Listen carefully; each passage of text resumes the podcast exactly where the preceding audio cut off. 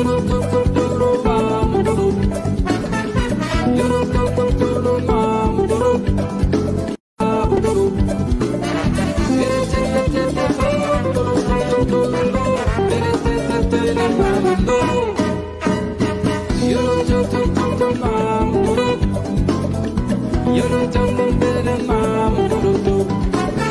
dumb, dumb, dumb, dumb,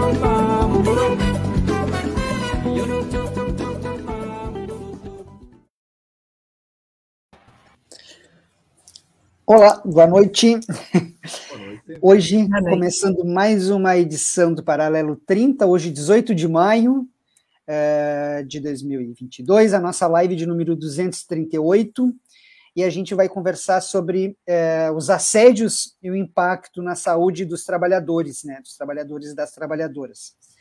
E a gente começa uh, essa nossa live hoje com uma convidada bastante especial, é, que é, é a Andrea é, Ferreira, que está lá no Paraná, também está no frio, né, Andrea? Sim. então não está muito distante da gente aqui, nós aqui no sul, e, e, o Paraná, né, Curitiba, também é um lugar bastante frio, né, Andréia? Sim, bastante. E aí, então, para apresentar a nossa conversa, então, a Andréia é uma mulher, é mulher negra, é assistente social, é coordenadora adjunta do Sindijus no Paraná, do Paraná, pós-graduada em gestão do terceiro setor, militante da Marcha Mundial das Mulheres e da Frente Feminista de Curitiba uh, e região metropolitana e litoral, faz parte da Rede de Mulheres Negras do Paraná e do Conselho Estadual de Direitos da Mulher. No Sindijus, atua no projeto de saúde dos servidores e faz parte da Comissão Permanente de Atenção à Saúde dos Servidores Magistrados. E a Andrea, uh, quem me apresentou foi a Vera Miranda, né?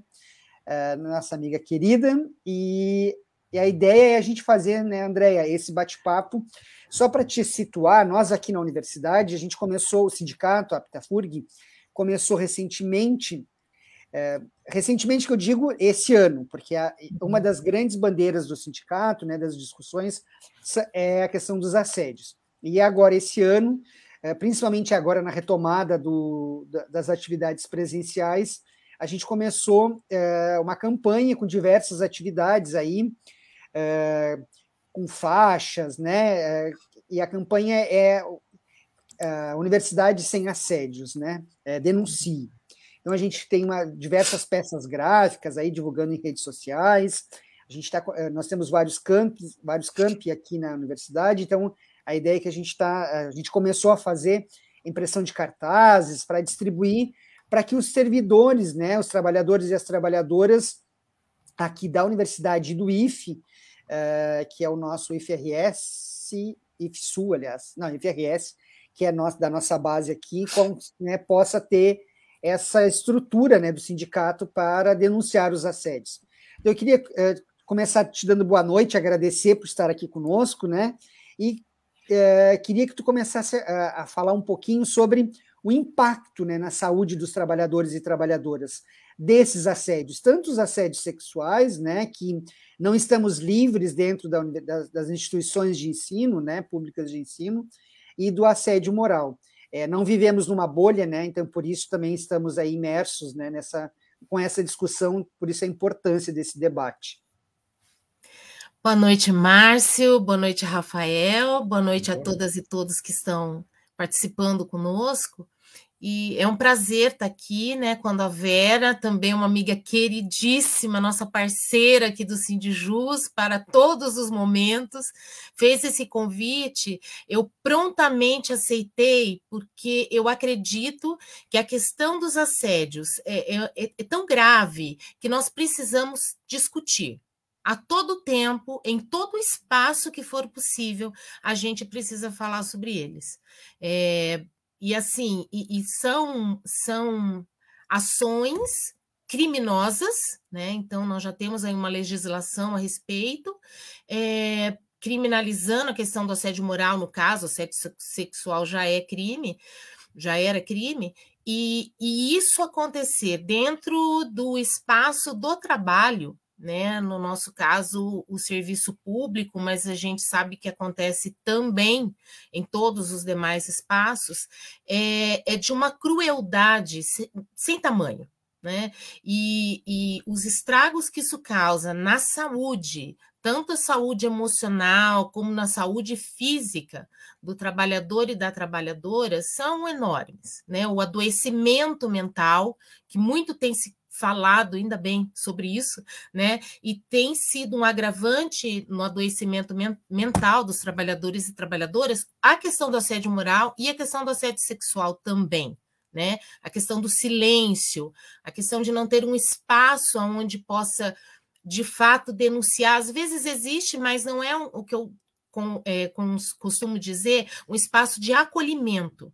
Não basta só você ter um 0800, um telefone, um e-mail do sindicato, da associação, enfim, da entidade ou da instituição para que seja feita a denúncia. O trabalhador e a trabalhadora precisam sentir confiança de que eles serão acolhidos, não serão julgados, mais uma vez, sabe?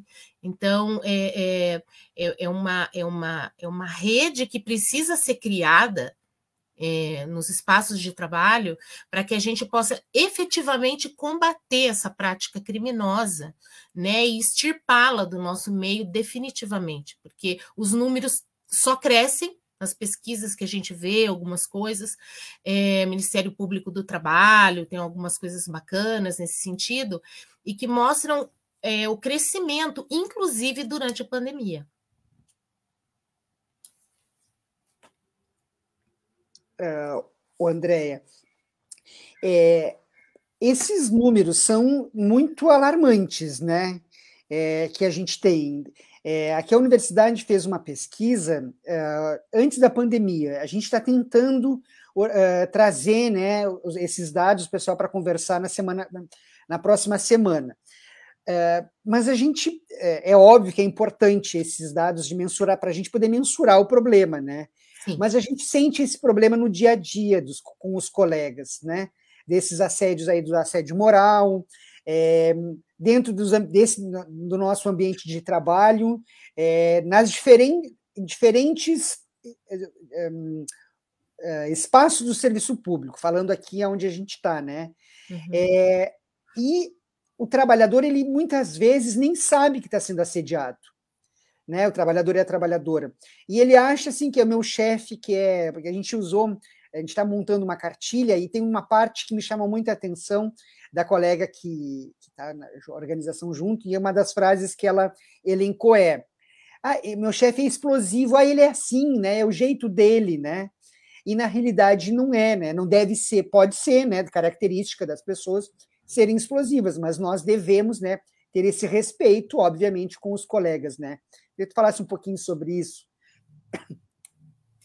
Então, é, isso é, é muito importante a gente é, conversar, Márcio, porque eu acho que a grande parte, pelo menos do que chega no nosso universo aqui no Paraná, que a gente tem visto, e também a nível de parte da nossa federação, que nós fazemos parte da FenaJude, né? Então, nós temos, nós acabamos tendo essa, essa, essa, essa conversa e essa troca de informações entre os sindicatos do Estado, de todos, todos os estados, né, é, é, da Justiça Estadual, e nós temos visto justamente isso. Então, a, o trabalhador, a trabalhadora, ela, ela mesma ou ele mesmo coloca já uma justificativa. Não, é, não, não se dá nome às coisas, né? Então não é assédio, é o temperamento forte, ou ele é muito nervoso, ou eu estou fazendo alguma coisa errada. Principalmente quando a pessoa já tem uma autoestima baixa, então isso só acentua. Então, não, eu, eu nem sou dessa área, eu cheguei agora, ah, eu, eu, eu devo estar fazendo alguma coisa errada para ele ou ela terem explodido comigo, comigo, né? Comigo é ótimo. É, tenham explodido comigo, ou tenham, enfim, né? Ou eu esteja respondendo um processo administrativo disciplinar. É, o problema é sempre na vítima, em quem está sofrendo, e não realmente na, no, no, assediador, na assediadora, né? Então, é, é esse trabalho educativo, né? Esse trabalho de fazer campanhas, cartilhas, e conversar diretamente com os trabalhadores e as trabalhadoras para falar sobre. Então, quando a gente não fala, inclusive, uma das, das formas de combate que eu acho é, é, principais para começar a combater assédio moral, assédio sexual, é justamente falar sobre, é romper o silêncio e discutir. Então, nós vamos chamar as coisas pelos nomes que elas têm. Então, isso, claro, tem algumas coisas que não são assédio moral. A gente tem que saber fazer essa diferenciação. Mas a gente precisa falar sobre isso e precisa é, dizer: olha, ele te menosprezar, é, te ofender na frente dos colegas, te humilhar, isso não é problema de temperamento. Isso se chama assédio moral. Né? Ele, ele fazer gracejos, fazer brincadeiras, é, numa, num relacionamento que não tem intimidade para isso, que você não permitiu, tem nome. Não é que ele é, ah, ele é muito dado, né? Na minha terra, eu sou de Campinas originalmente, a gente fala, ah, a pessoa é muito dada. Não, ela não é muito dada. É, isso é assédio sexual, isso é crime, né?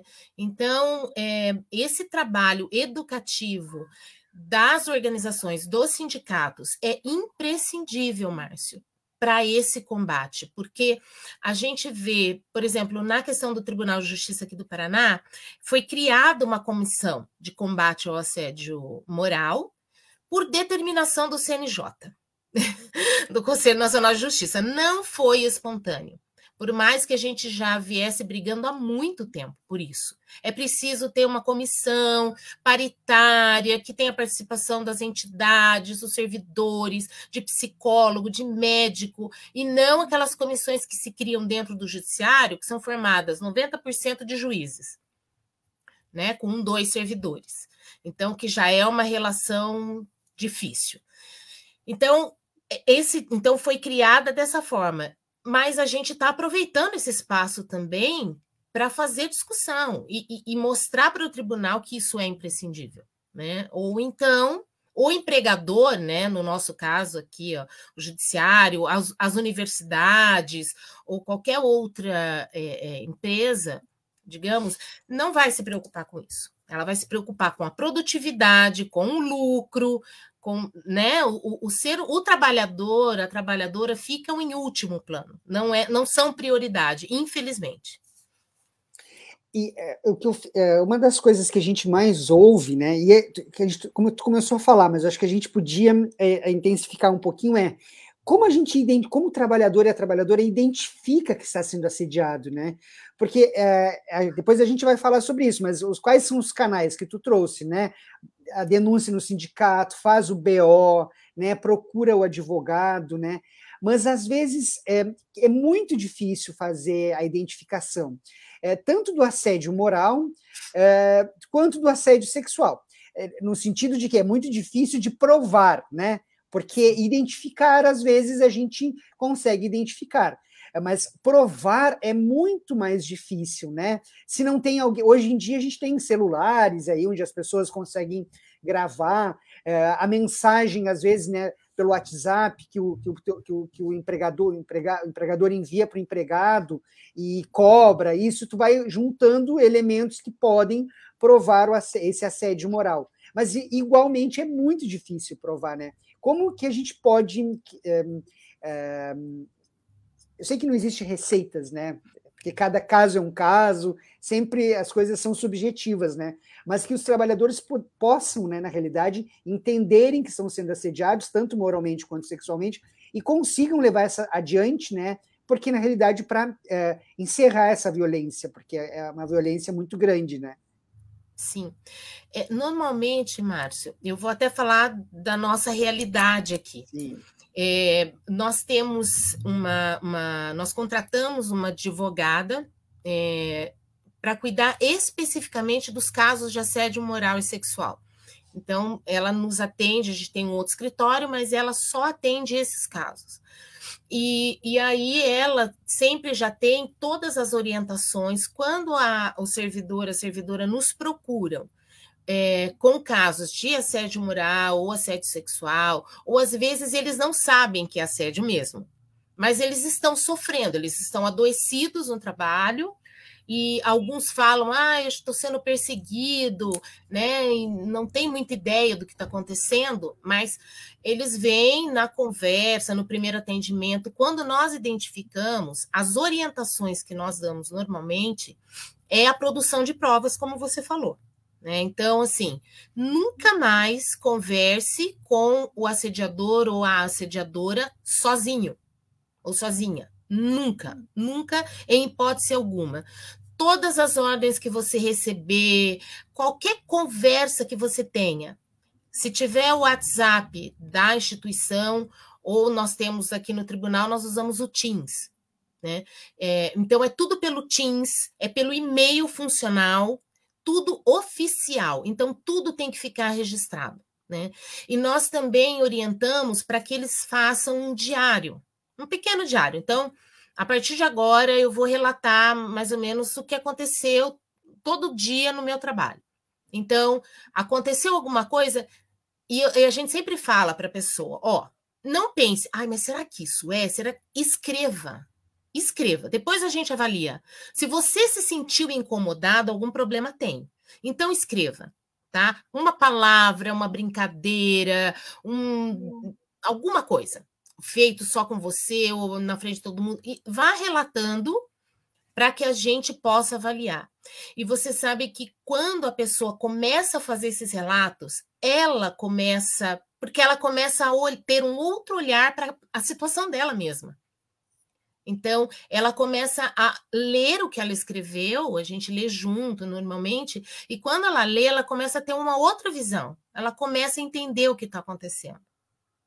Sabe? Então, na verdade, é, é, são procedimentos simples, porque realmente é difícil provar. Porque normalmente o assediador, e que já tem um histórico de assédio, ele, ele sabe como se livrar das provas, né? Em se tratando, no nosso caso de judiciário, sabe muito bem o que é produzir prova contra si mesmo. Então, eles se precavinem, né? Muitas vezes.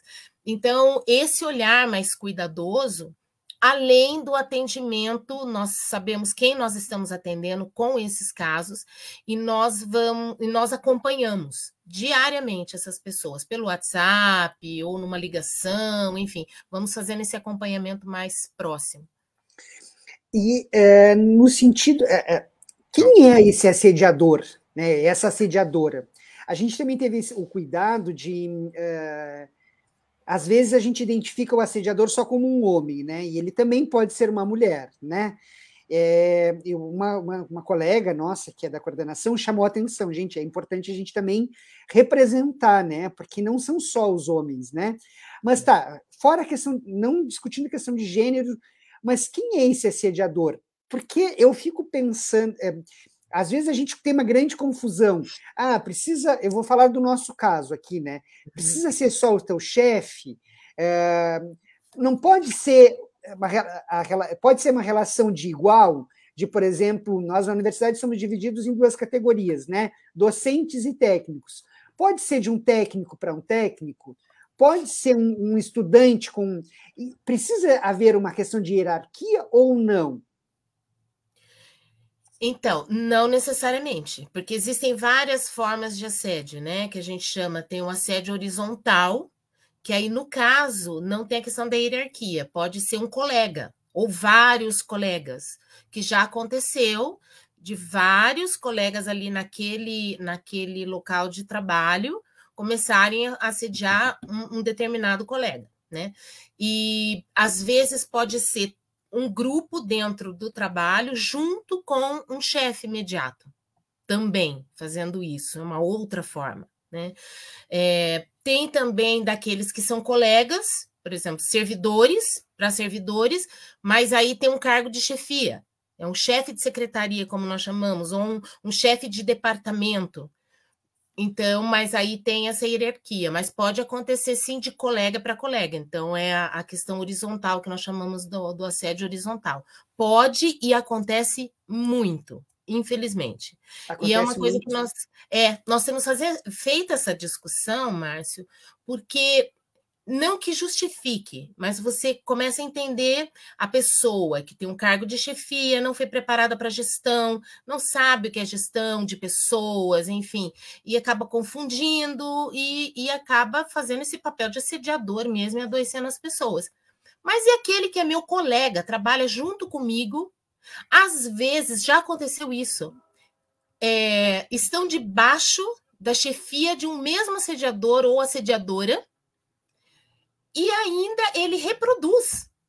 Então, o meu colega reproduz o papel do assediador, que é o nosso chefe. Né? Então, é uma coisa assim, a gente precisa estudar a respeito, porque não tem como a gente entender logicamente essa questão. Quer dizer, tem algumas considerações psicológicas que não é a minha área, né? Mas tem uma colega que trabalha aí junto com a gente nessa questão psicológica, tem uma explicação. Mas é complicado e infelizmente acontece. E, e o que muitas vezes digamos, dói mais naquele, naquela pessoa, naquele trabalhador que está sendo assediado, assediada, é justamente isso. Meu Deus, é o meu colega. É, eu confiei nele, eu confiei nela. E a história dele, dela, foi parar junto à chefia e aí a, aí a confusão estava formada, sabe? Então, infelizmente, acontece esse tipo também de, de, de, assédio, né? Que a gente chama de assédio vertical, assédio horizontal, e esse horizontal tem várias nuances também. Sim, porque às vezes a gente entende, fica pensando, ah, ele se não é meu chefe, ele não é meu chefe, né? Então é meu colega, e por que, que ele está fazendo isso? E a gente às vezes identifica que é só um comportamento de um colega, né? E não como uma forma de assédio, né? Porque é Sim. é mais comum da gente imaginar de que vem de cima para baixo, né? Eu, isso. particularmente, antes é, pensava isso, né? Ah, mas não é, ele é. E pode ser muitas vezes, é, é, como tu falou, a hierarquia, não existe a hierarquia, né? Não. É, outra coisa que eu queria que a gente comentasse era é, sobre os sintomas é, falando um pouco de, da questão da saúde, né? Uhum. Existem alguns sintomas que as pessoas, é, quando estão em sofrimento, né, por questões de assédio, né, como que, é, queda de autoestima, vão tendo erros frequentes na, no trabalho, é, distúrbios alimentares, enfim, né, choros. A gente percebe isso em vários momentos quando algum colega nos reporta, né? A gente começa a perceber no colega de trabalho porque a gente não precisa ser um estudioso, né, para poder se dar conta que o teu colega tem algo errado acontecendo. Como tu disse, às vezes a gente não identifica o que é, né, que é um assédio, mas a gente identifica que o teu colega, né, é, está em sofrimento ou até a gente mesmo, né? Existem muitos fatores que levam é, é, a esse adoecimento, porque o assédio, o assédio moral ele, ele ele é, se cria uma doença, mas ele vai criando vários uh, uh, sintomas que levam a esse adoecimento psíquico das pessoas, né? Uhum.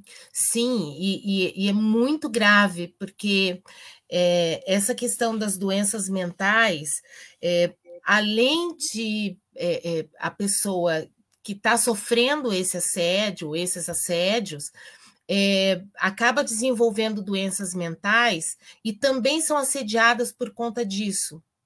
Elas são vistas com, de forma extremamente preconceituosa, porque em pleno 2022 as pessoas têm medo, têm vergonha de procurar um psiquiatra, porque o que os meus colegas vão dizer, né?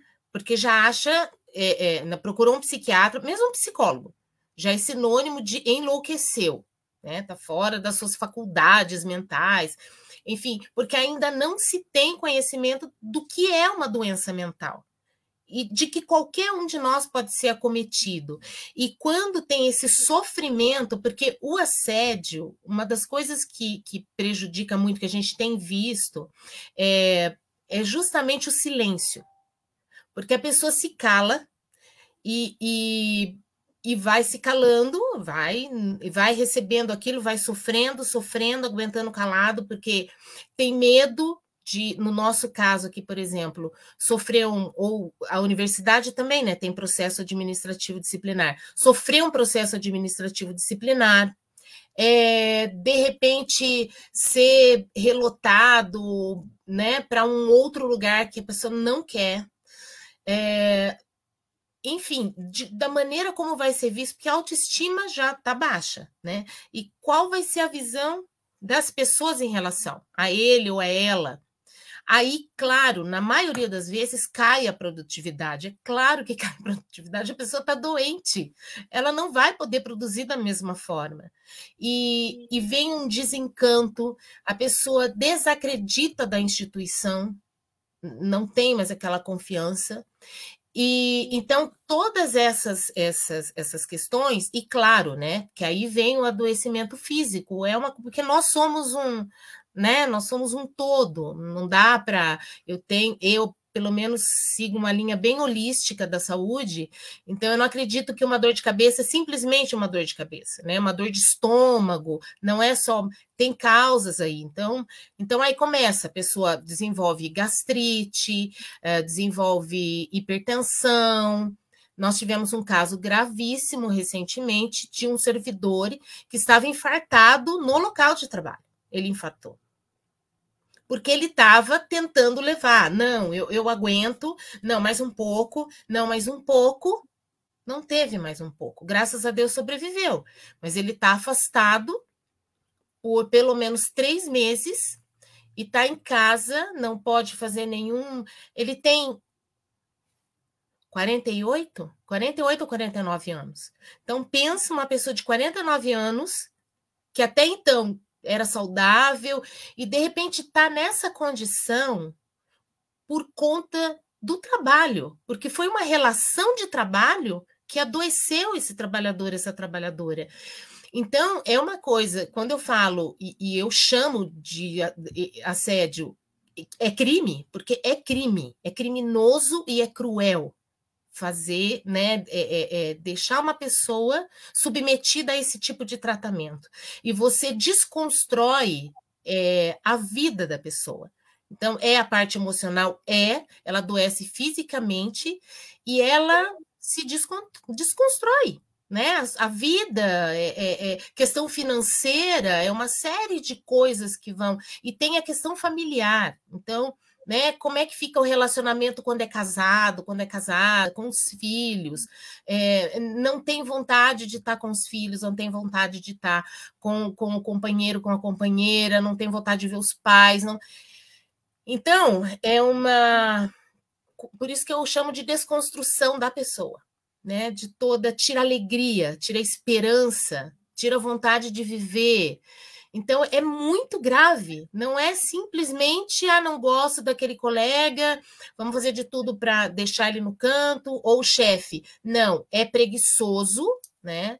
É, então tem que assumir os erros. Não é isso. Você pega um ser humano e, e desconstrói a vida dele por inteiro, e, e as consequências são muito graves. Né? Eu já de casos de tentativa de suicídio é muito grave, né? Então, por isso é, é, esse espaço é tão importante e nós chamarmos as coisas pelo nome, né? Não é ficar como no tempo da minha avózinha, né? Ela, ela trabalhava em hospital e não se falava câncer, né? Falava CA, né? Não falava a palavra câncer, falava CA. Então, a gente não pode repetir o mesmo erro, né, guardadas as devidas proporções, mas assédio tem o nome de assédio, assédio é crime e as consequências graves que tem, e a própria instituição tem que entender os prejuízos que tudo isso causa a ela também, né? Sim, exatamente isso. É, é importante a gente tipificar, né? Quando tu traz esses casos, a gente mostra é, com exemplos claros de como acontece do que às vezes a gente ficar só nos, uh, no campo de pensar, né? É, a gente teve a reforma da Previdência, onde se ampliou a idade dos trabalhadores e das trabalhadoras no trabalho. Então, cada vez mais a gente tem servidores, né, com idades mais avançadas. A gente vai chegar a um ponto que teremos pessoas com 65 anos, 67, que há anos atrás a média de aposentadoria era 55. Então, as pessoas tinham uma relação com o trabalho e a saúde de um jeito. Uhum. Hoje, nós temos cada vez mais as pessoas trabalhando, por conta também de, às vezes, custarem a entrarem no mercado de trabalho, porque nós aqui na universidade, né, é, de que vão fazer pós-graduação, mestrado, doutorado, e depois prestam um concurso. Então, eu fico imaginando, né, a gente daqui a 20 anos, com, uh, as pessoas com 65 anos para mais, e num processo de assédio moral, né? Como é que é, como vai ser esse, essa relação do corpo, como tu está trazendo, né? Imagina, é o colega que está ali é, resistindo, não, eu, eu vou conseguir mais um tempo, eu vou conseguir mais um tempo. Só que quando a gente é jovem, né, é uma coisa, né? Outra uhum. coisa, outro momento é quando tu tem uma idade mais avançada. Às vezes não vai ser mais possível esperar e a gente e, e as pessoas estarão passando por esse processo, né?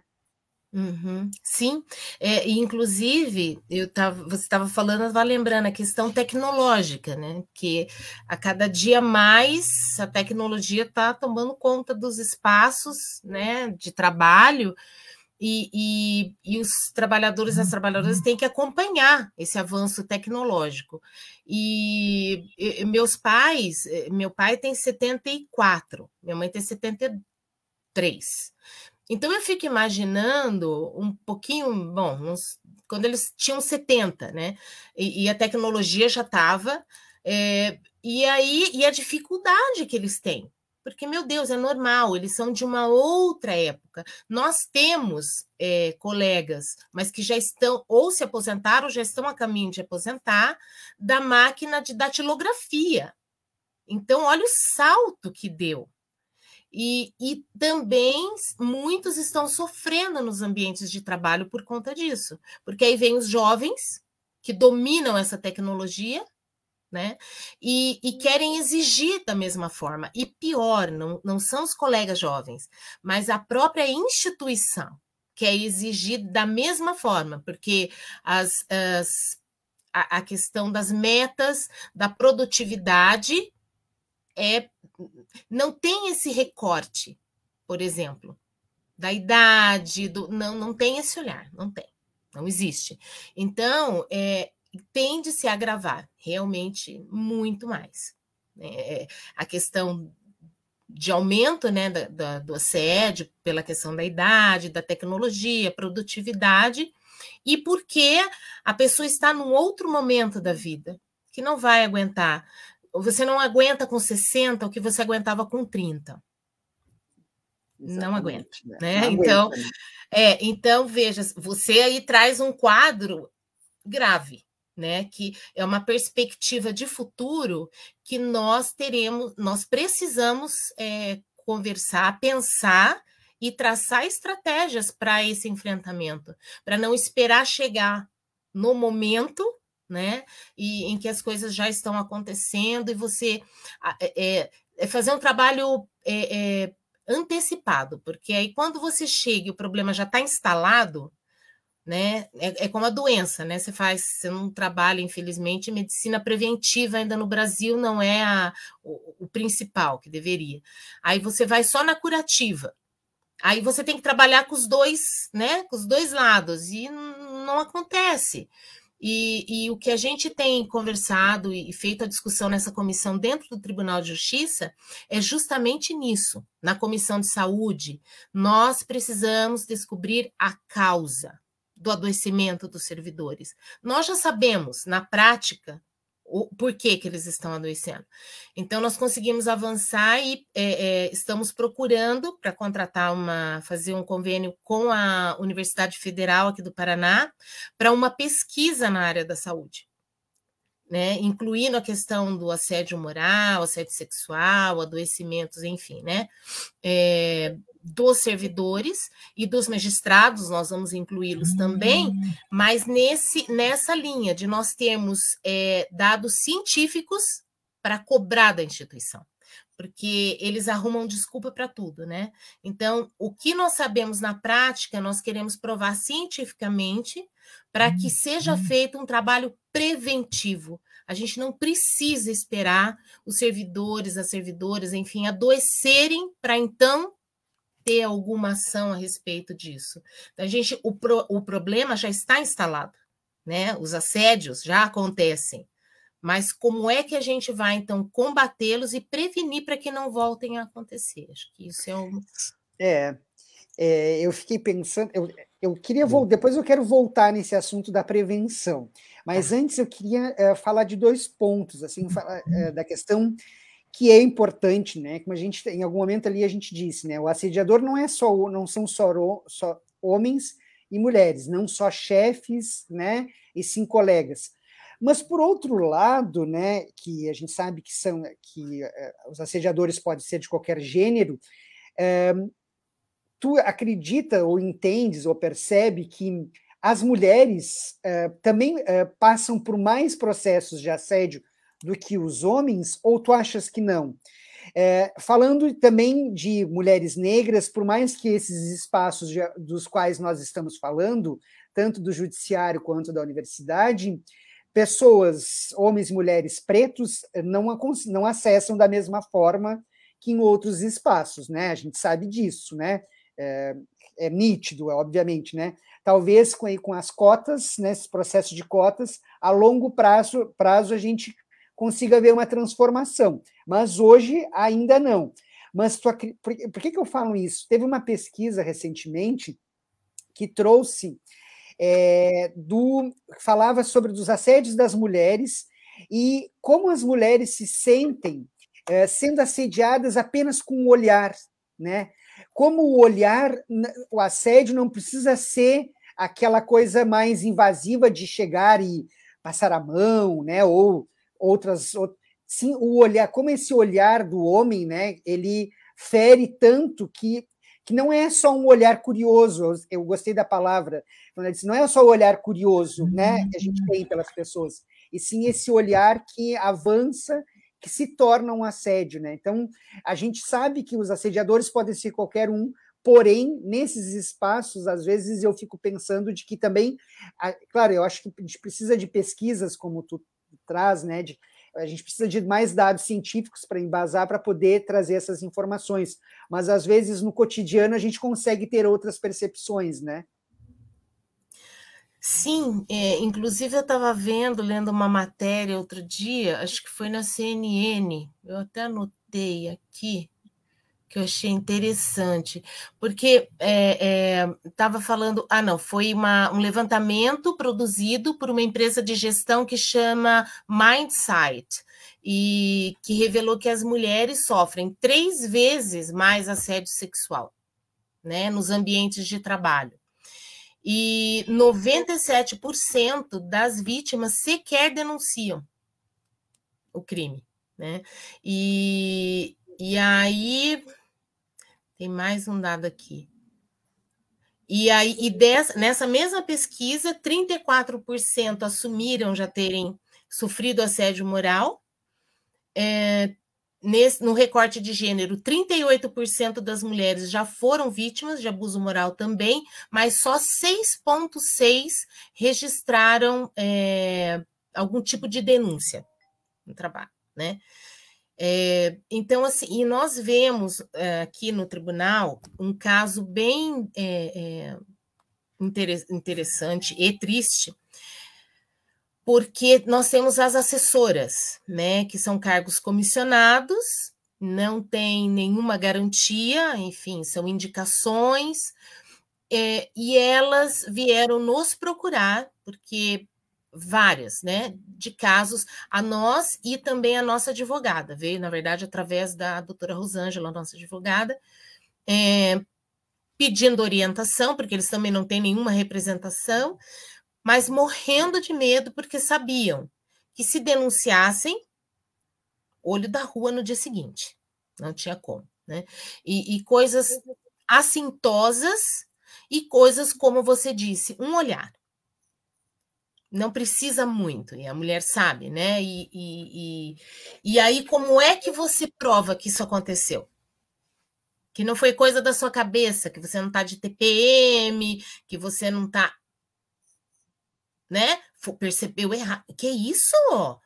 É um homem casado, tão distinto, respeitado, desembargador, isso aqui. Não, não, não, sabe? Então, realmente, a gente.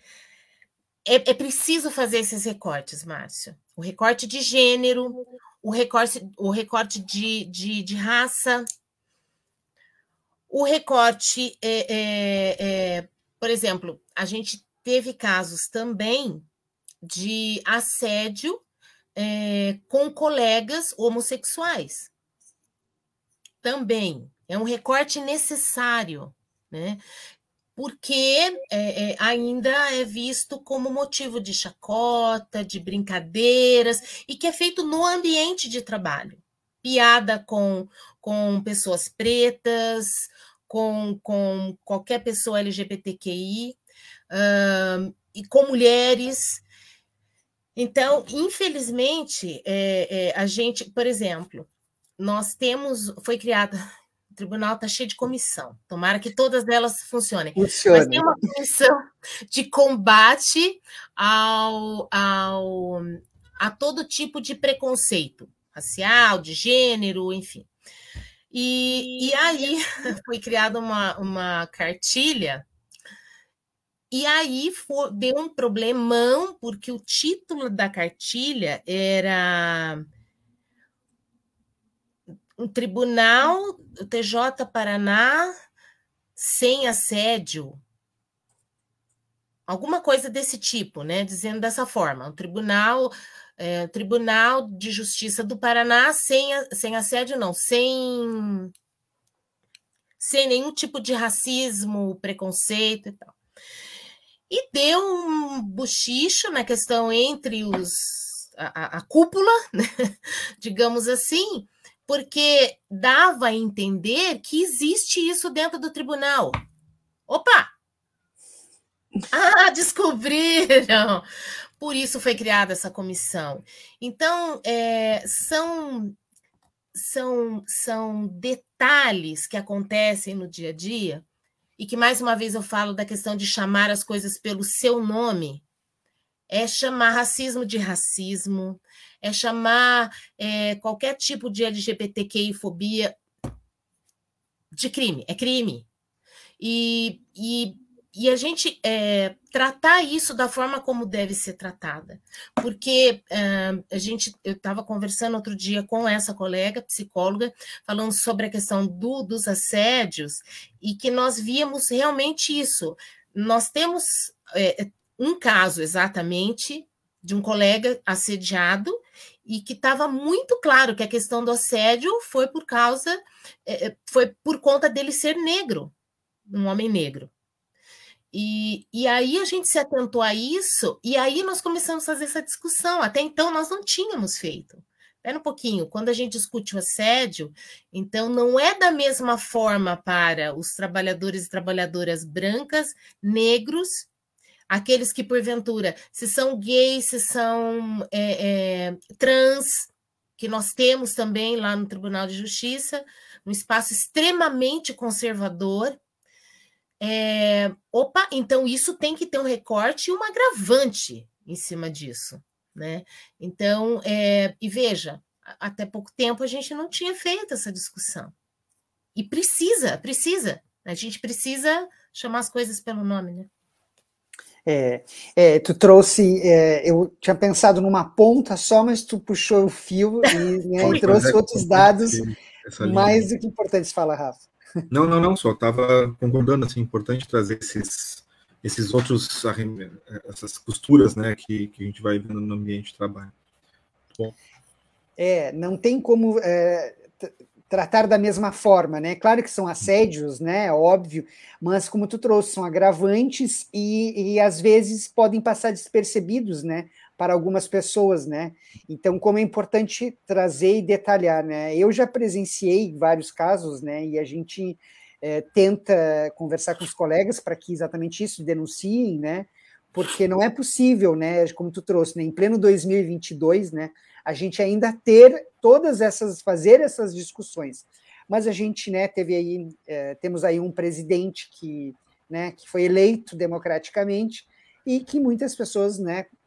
50 e poucos milhões de pessoas votaram neste projeto. Então ainda é ainda é vai ser muito necessário essa discussão, né?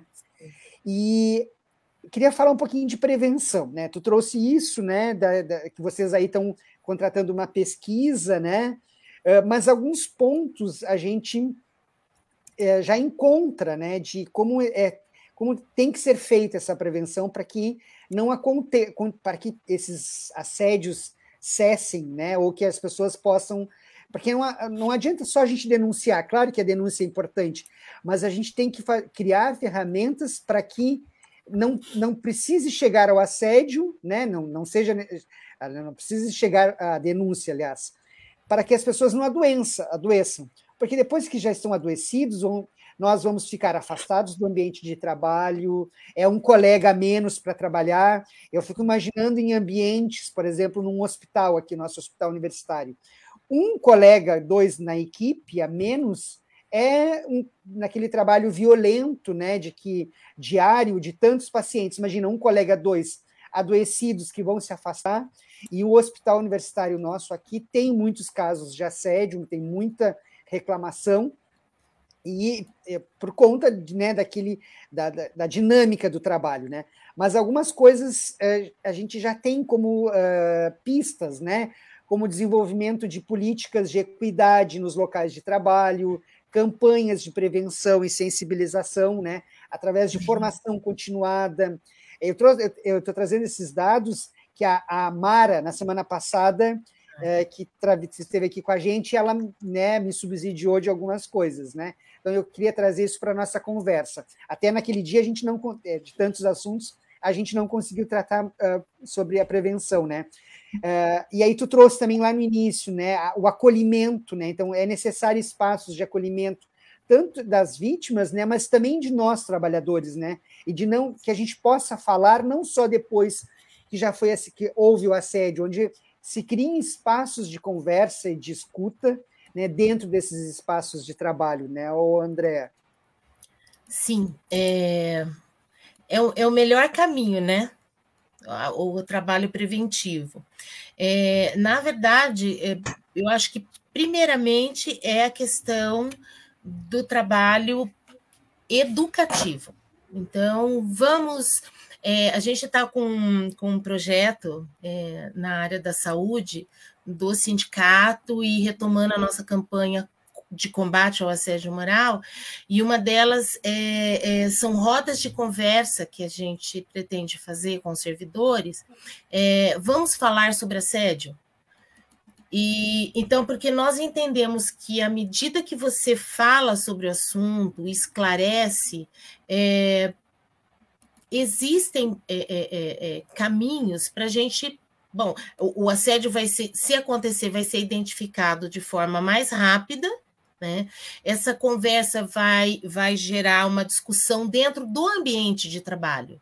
Nossa, acho que a gente nunca conversou sobre isso. Fazer sentar chefe, os colegas, enfim, né? E, e discutir sobre isso. Será que tem? O que, que é? Como é que a gente faz? É, esses espaços nos locais de trabalho e lá no tribunal, essa comissão, né, é, é, é um, um espaço importante, porque você coloca ali uma, uma, um marco. Bom, aqui é, é, nós não vamos aceitar assédio moral. A gente até, numa campanha anterior que nós fizemos, nós colocávamos aqueles, sabe aqueles, aquelas coisinhas que a gente pendura no, no hotel quando a gente não quer ser perturbado? Esqueci Sim. o nome, é uma tag, né? Uma tagzinha. Uhum. Coloca, e nós, é, toda vez que nós fazíamos visitas e conversávamos sobre assédio moral, e aí nós saímos e colocávamos é, é, local livre de assédio moral a gente deixava nos locais de trabalho, sabe? É uma coisa simples, mas enfim, é, é, é pra, porque você cria instrumentos para você criar as discussões, para você falar, para você saber o que, que é isso, por que, que acontece. Outra coisa é um trabalho é, preventivo na, na, na, nossa comissão de saúde. São levantamentos de, de casos de absenteísmo. Então, é, a gente fez até uma conversa essa semana pra, pra pedindo para que o tribunal faça um levantamento, o centro médico, de quantas o número de servidores afastados é, e as, as causas né, identificadas aí. Claro que nem tudo é a questão, mas a gente é, fez um recorte na questão do adoecimento, do adoecimento mental e daqueles afastamentos por mais de 30 dias. Porque já dão alguns, alguns sinais de que em alguns lugares tem alguma coisa errada acontecendo. Então, para a gente meio que, que detectar. É, acho que foram esses, deixa eu ver que eu escrevi, que está na nossa cartilha, que a gente fez um, um levantamento para a gente fazer essa. A, bom, a questão educativa também. A oferecer o apoio psicológico, que a gente está tá começando a fazer isso. No tribunal tem, mas é, é, são poucos profissionais, né? E, e, e você abrir um espaço para que a pessoa possa falar a respeito disso, aí um espaço realmente terapêutico mesmo, né? Para conversar sobre isso é um, um, um dos pontos que a gente está trabalhando também.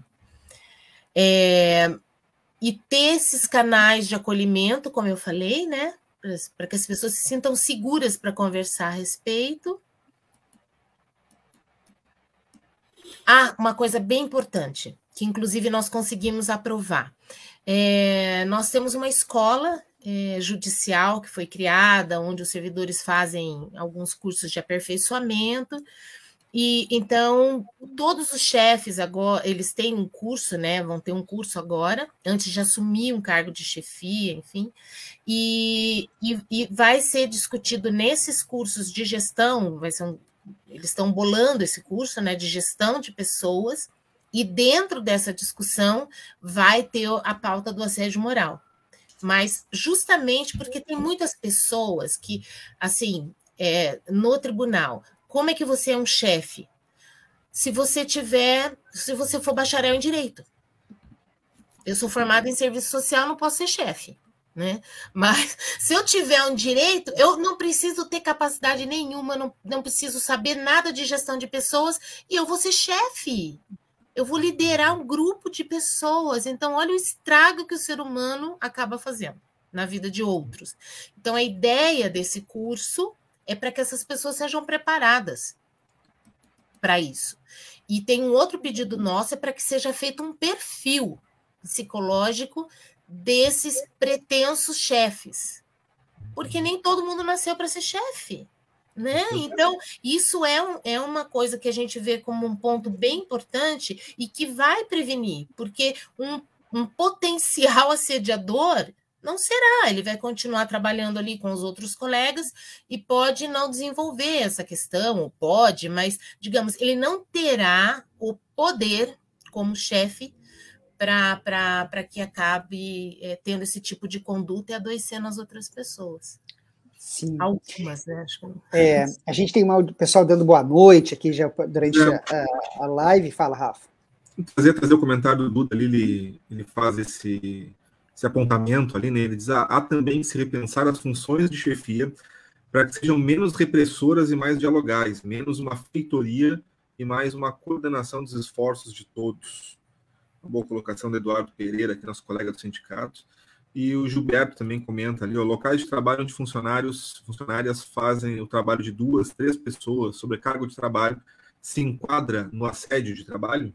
Ele faz essa pergunta que eu já tinha feito um pouquinho antes ali, né? A gente não, não trouxe no momento, né, para não interromper. André, não sei se. É, assim, a gente, já tá, é, a gente já está chegando no finalzinho, a gente tem uns minutinhos finais. E não sei se, é, se tu quer comentar alguma coisa dessa do, do que o, o, Gilberto trouxe ali, né? Se a sobrecarga de trabalho né, se enquadra em assédio. Acho que ele quis dizer assédio de assédios, né? É, às vezes a sobrecarga né, é um elemento. Sim, uma sobrecarga imposta, né? Daqui é, a pouco.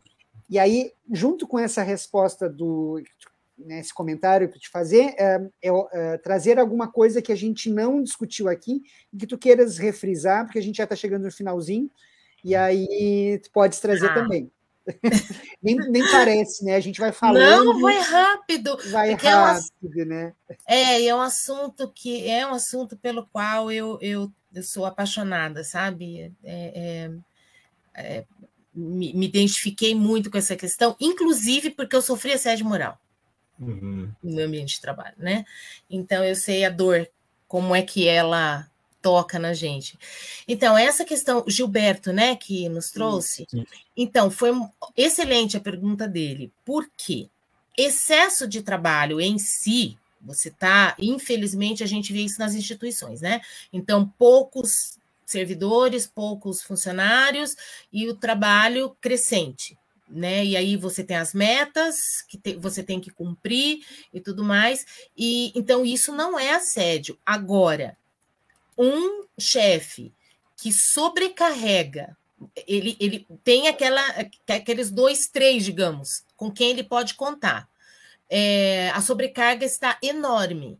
E ao invés dele tomar providências, então ele começa a sobrecarregar, então ele, ele pega aquela pessoa ou aquelas, de repente é um, dois, né? Às vezes não é sempre, também não é só um que, que, que ele assedia. Normalmente é mais, né? Tem mais de um ou outro. É, e começa a sobrecarregar aquela, aquele, aquele trabalhador, aquela trabalhadora, além dos demais, por exemplo. Então, a uhum. minha, a minha sobrecarga de trabalho é muito maior que a do meu colega. Mas por quê? Né? Então, isso é um caso, não estou dizendo, afirmando que é, mas é um, um, um, um botãozinho vermelho que acende e que é preciso verificar com, com cuidado. Com certeza. Tá. Maravilha. O Gilberto aí traz ali, que ele sempre faz, ele traz uma pergunta no finalzinho, né? É verdade. O Gilberto está que nem eu e a Deca. A Deca é a nossa outra colega é, que trabalha aqui com a gente. Chega no final, a gente sempre puxa um fio e, a, e o tempo estoura, né? E o Rafa é o que nos traz para a realidade.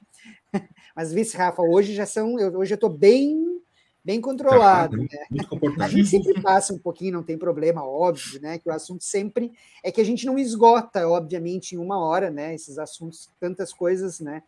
E, Andréia, queria te agradecer demais por tu ter aceito tão prontamente. E quando eu te contatei, na realidade, tu já tinhas aceito, né? E eu te perguntando se tu, tu aceitava ou não a nossa entrevista, né? E tu tão gentilmente aceitou e está aqui eh, disponibilizando um tempo, né, uma hora do teu tempo aí para poder fazer essa conversa aqui com a nossa categoria. Te agradeço demais. E Agradecer a Vera também pela indicação maravilhosa, a Verinha maravilhosa e a indicação maravilhosa. A gente agradece bastante, né, Rafa? É, esse espaço aqui do Paralelo é um, é um espaço que a gente tem com a nossa categoria, né, dos técnicos e técnicas da universidade. E então, encerrando o nosso programa, só lembrando que amanhã, é, para quem está assistindo, amanhã a gente teria assembleia, mas a assembleia, por conta do mau tempo de ontem, a função um pouco de estrutura, a gente foi, ela foi é, adiada para quarta-feira que vem, dia 25, no mesmo horário. Então, é, só para essa lembrança. Então, lembrar, né, Rafa, que o programa, esse programa ele fica salvo tanto no YouTube quanto no Facebook, e em seguidinha vira um podcast. Todos os nossos endereços aí nas redes sociais. Tá aí, fala, Rafa. Não, não, é pode falar. A, acho que a tua câmera, a tua internet, acho que está um pouquinho lenta. Eu tô, eu tô com dificuldade, minha conexão está bem é, ruim aqui. Então, os nossos endereços é arroba paralelo 30 Aptafurg, segue a gente lá. E a gente encerra, então, agradecendo novamente a Andréia. Andréia, brigadão, não sei se você quer falar alguma coisa. Ah, eu que agradeço, foi uma delícia estar aqui com vocês. Eu queria só deixar uma palavrinha assim a todos os colegas aí também da universidade, que uma coisa muito importante é a percepção também de quem está do seu lado. Então, de repente, você vai ser a pessoa que vai salvar uma vida, que vai ajudar alguém, porque você teve um olhar diferenciado. Às vezes ele ou ela não estão vendo, mas você está vendo. E você pode ser a mão que vai segurar, a mão que vai ajudar a pessoa a ter coragem de denunciar. Então, é muito importante, todos nós temos um papel importante nisso, no convívio entre nós. Então, às vezes, não é o sindicato, a entidade que não está tão perto ali presencialmente, mas eu, enquanto colega de trabalho, é, o meu olhar, a minha sensibilidade pode salvar a pessoa de um grande sofrimento tocasse num ponto que eu, eu, vinha pensando sobre isso durante toda a tua fala. Digo, nossa, como falta essa sensibilidade, essa compaixão, muitas vezes, né? E isso não só no campo do assédio, né? Em tudo, né? Em se posicionar contra racismo, contra homofobia, Sim. contra todos esses outros crimes que ocorrem, né? Há uma necessidade de que, de que a gente se coloque no lugar do outro e se posicione para defendê-lo, né? Isso empatia. Exatamente, empatia. Muito bom. Acho que é... Falta muito isso, né? Falta.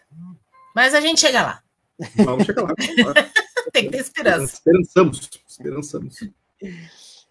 Então, Mas tá. então é isso. Então, um paralelo, então a gente fica por aqui hoje e voltamos na sexta-feira, uh, às tre... na sexta-feira, às 13 horas e 30 minutos. É isso, né? Vamos lá. Valeu. Tchau.